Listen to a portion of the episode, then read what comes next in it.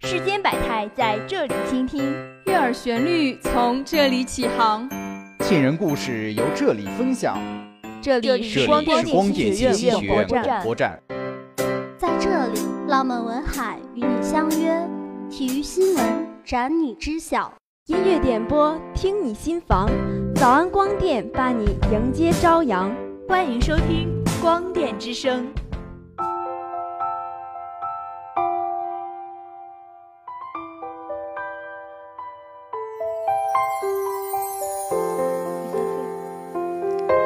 人生点点如星火闪烁，情念久久似细水长流。听众朋友们，大家好，欢迎收听今天的浪漫文海，我是播音陈慧敏，我是播音周雨涵。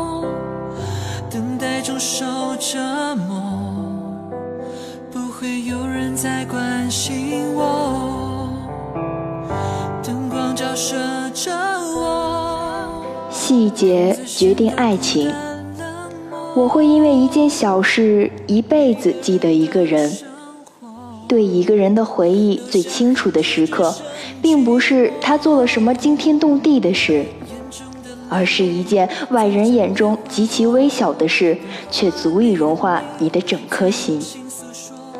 细节打败爱情。第一次看到这句话的时候，在心里默默点了一百八十多个赞。我们所经历的这些情感，回想起来的，或者能够拿出来做比较的，都是那些令人心动的细节。从细节中看出一个人到底爱不爱你。有时候分手真的不用发生什么惊天动地的大事。对于女生来说，打败爱情的是细节。你说话渐渐不耐烦的语气。你每次越挂越快的电话和越回越少的短信，你从前的晚安爱你，到现在的嗯睡了，这些东西在慢慢累积，最后在某个你不在意的小细节里，感情支离破碎。爱是积累来的，不爱也是。你肯定听过很多人说我爱你。但到底用什么爱你？有人只是说说而已，有人只想借用身体。唯有用心爱你的人，才会知道你喜欢什么。没有刻意的哄你开心，只是帮你把喜怒哀乐打包收好。在你从未发觉的时候，真正对你好的全在细节。如果一个人说喜欢你，请等到他对你百般照顾的时候再相信。如果他答应带你去一个地方，等他订好机票再开心。如果他说要娶你，等他买好戒指跪在你面前再感动。感情不是说说而已，我们早已过了耳听爱情的年纪。细节打败爱情，同样。细节成就爱情。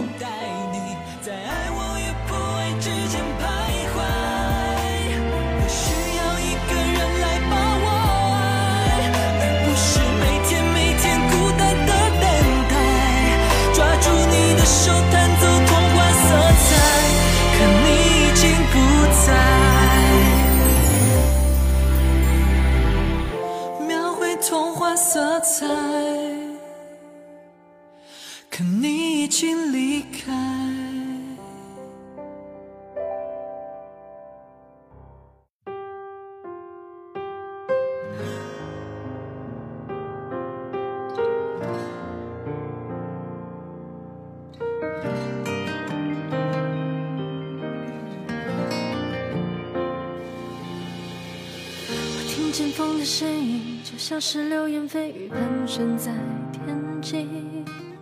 我跌跌撞撞的走，经历过多少崎岖才能遇到你。我总是不由自己，就算是想到至少哭到。朋友告诉我，那是他们刚住在一起。有天晚上，他大姨妈来了，晚上去卫生间回来，在躺下的时候。他翻身把她搂在怀里，边帮他揉着肚子，边轻声打呼。可是白天他们才刚吵完架，那时候他就想，嗯，以后就是他了。表面和你生气，内心却仍然为你撑着伞。我们每一个人都需要这样的一个人，一起共度余生。不会在你感性的时候跟你讲道理，不会在你气得头冒烟的时候跟你硬碰硬。打羽毛球的时候，不会让你一直做捡球的那一个。他不需要情商高，但一定要懂你的点，知道怎么能让你开心，能给你安全感。和这样的人在一起，漫长的一生共度起来才不会那么费劲。我和男朋友是高中同学，有一次同学聚餐，他喝多了，走路送我回家。在喝醉到自己走路都摇摇晃晃的时候，过马路，他突然把我拉到一边。我问他干嘛，他说别动，那边有车，不安全。看起来根本刀枪不入的我，感动得一塌糊涂。这个城市太坚硬，幸亏有他给我一份温柔的爱情。你长大了，应该知道什么是爱情。你无论他陪你聊天儿你生病他提醒你吃药，这些都没有用。任何一个喜欢你的人都做得出来。但是你无聊，他过来陪你；你生病，他买药给你送来。如果这样，我就很欣赏他。我不怕你奋不顾身的去爱，而是怕你遇到一个认为做了一点皮毛就说是爱你的人。真正爱你的人都在细节里。每个女孩都拥有一种超能力，爱与不爱，在心里一眼就能看出来。我穿的裙子短，你说我不检点。他却脱下衣服帮我把大腿围住。我说我脚疼，你跟我说少走路，他却蹲下拍拍后背叫我上来。过马路的时候，你叫我小心往里走，他却什么也没有说，直接牵住我的手。人可以说谎，但细节不会。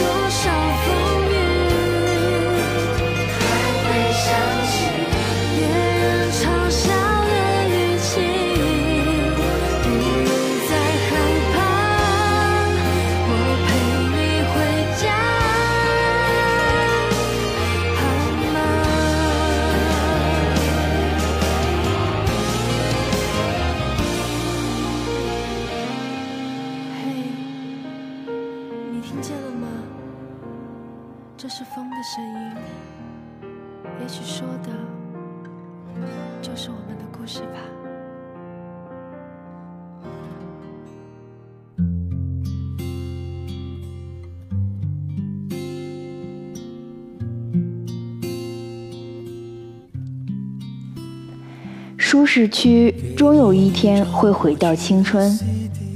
在大城市里，搞废一个人的方式特别简单：给你一个安静狭小的空间，给你一根网线，最好再加一个外卖电话。好了，你开始废了。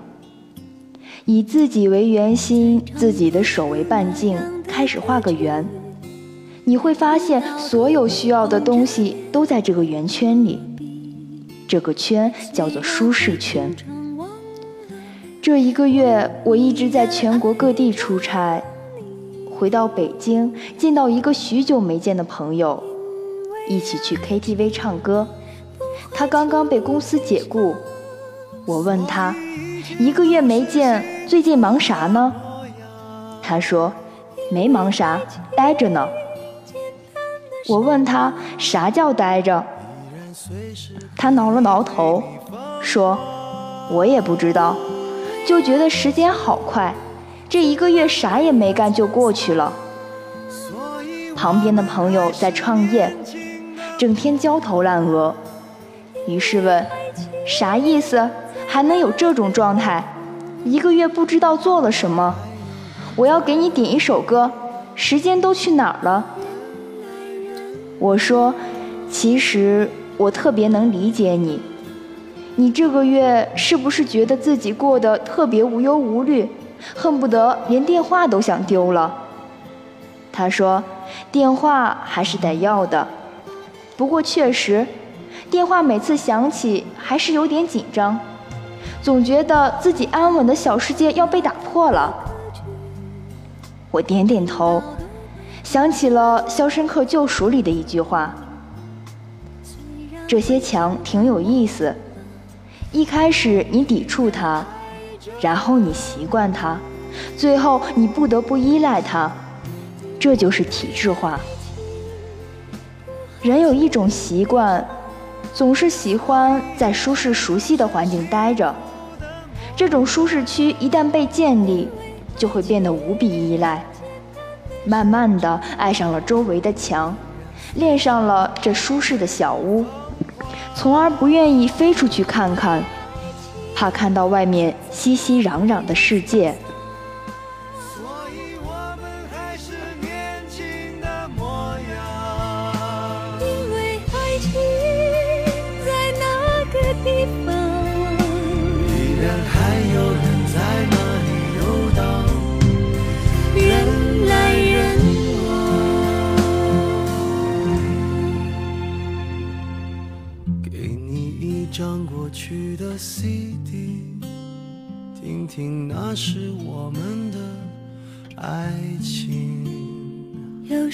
你突然忘了，我还在爱着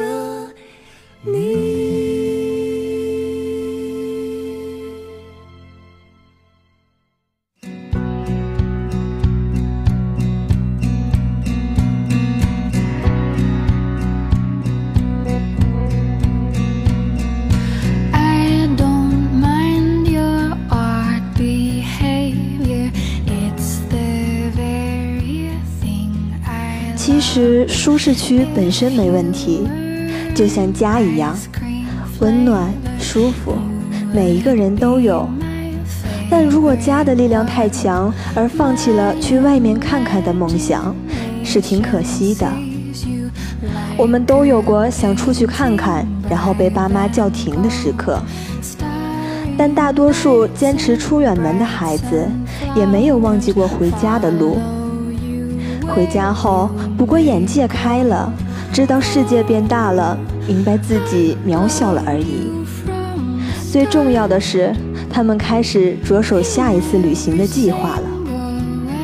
看，他们的舒适区就这么变大了。我想起另一个朋友，毕业去了一家国企上班，每天朝九晚四，日子像上了发条一样。有规律无意义，只有周末才被像赋予了灵魂一样穿着打扮、逛街约会去了。我跟他聊过舒适区，他告诉我，我这才不是舒适区，我可是每天都要按时工作的，而且我从来不迟到、不早退，很规律、很努力的。我说，那工作一年了。感觉到自己有什么变化吗？他想了想，说：“你别说，好像还真没有。其实舒适区分为两种，一天是成天无所事事，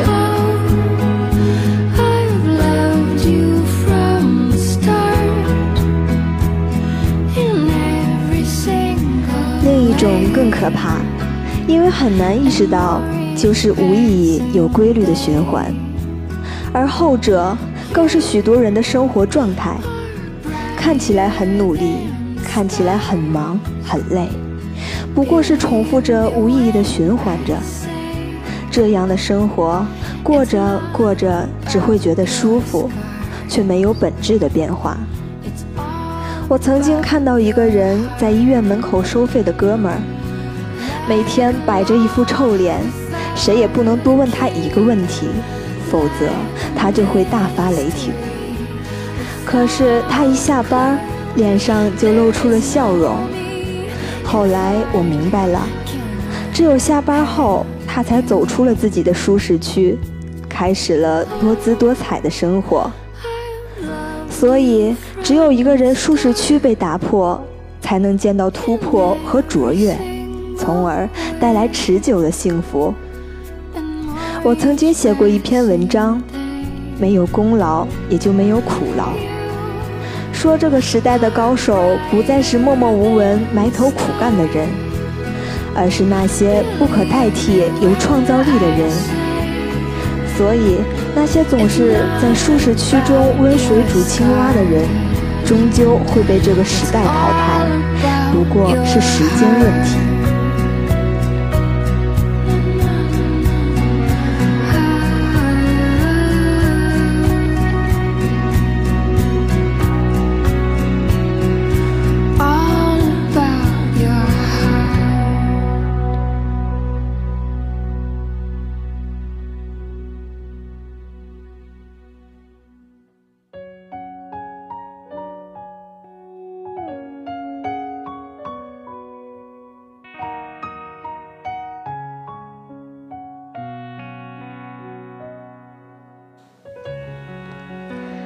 其实每个人心里都有墙，甚至每个人都有属于自己的围城。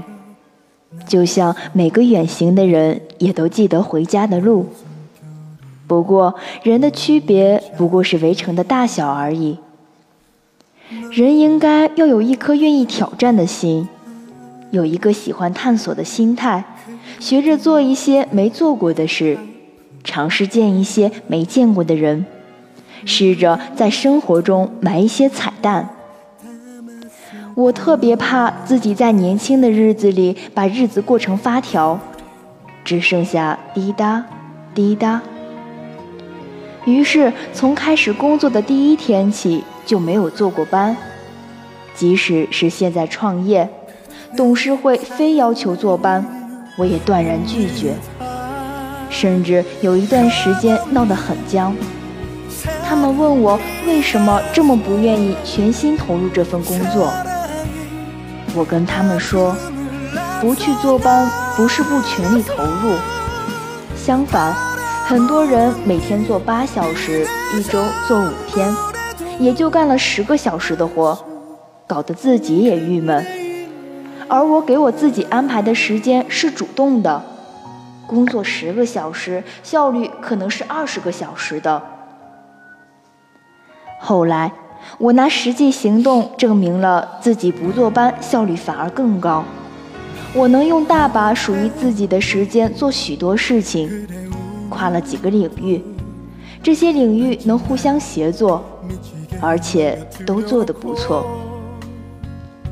其实我还有个原因不愿意坐班，就是我特别了解自己的惰性。一旦我的日子变得循规蹈矩，每天都有固定的方式方法，慢慢的也就失去了这么强的创造力和闯劲儿。我怕自己习惯了一种生活模式，换了环境就不适应了。不过是想趁着年轻，趁着还没定型，多去看看这个世界是什么样的，想让自己更强大点。强大到能在任何一个环境都能活得下来。至于舒适区，等我老了，拼不动了，再回去过吧。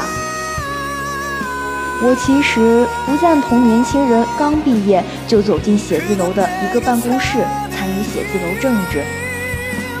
我希望他们能多出去看看，哪怕这个业务很累很忙，需要颠沛流离，居无定所。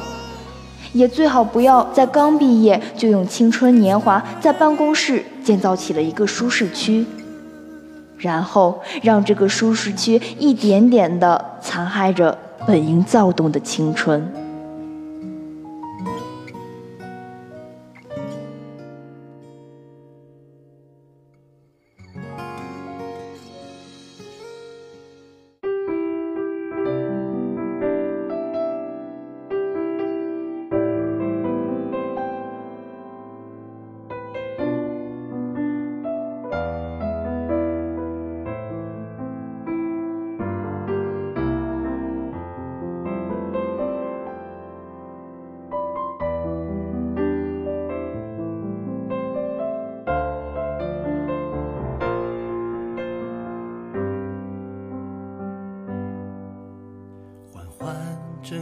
睡旧的眼，黑暗中亮起你的脸。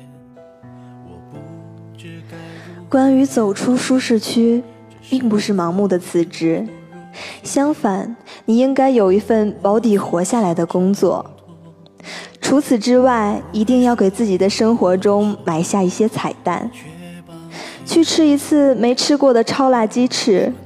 去表白一个只见过一次面的姑娘，去看一本一直想看的书，和闺蜜去一个不是旅游景点的地方，去毫无保留的烂醉一场，去看一场能唤起回忆的演唱会。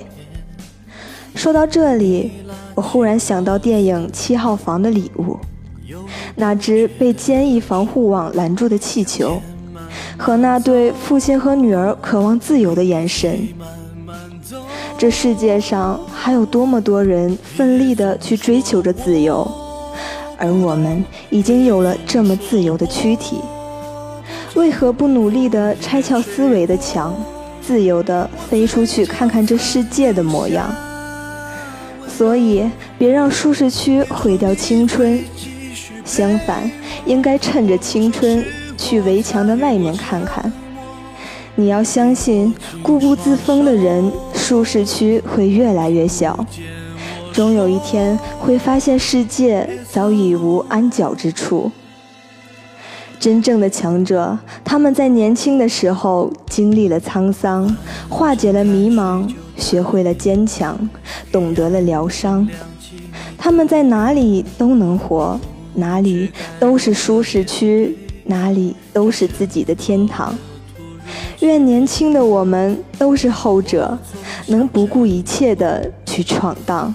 不该属于我的手，你却抱紧我，说你在乎我。你背着我说起从前，一个人拖延着时间。我笑着听着你诉说，眼前却模糊了一片。你拉起我曾犹豫不决的手，向前慢慢走，一起慢慢走。别总说我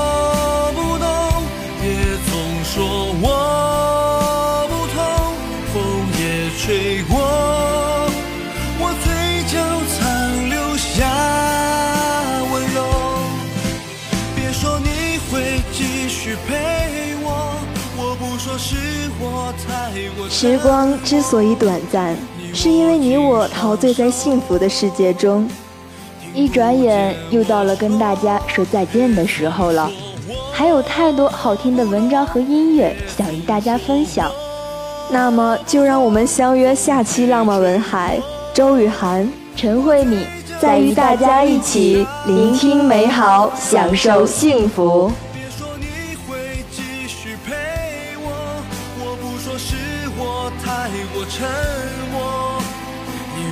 紧双手，听不见我说，别走。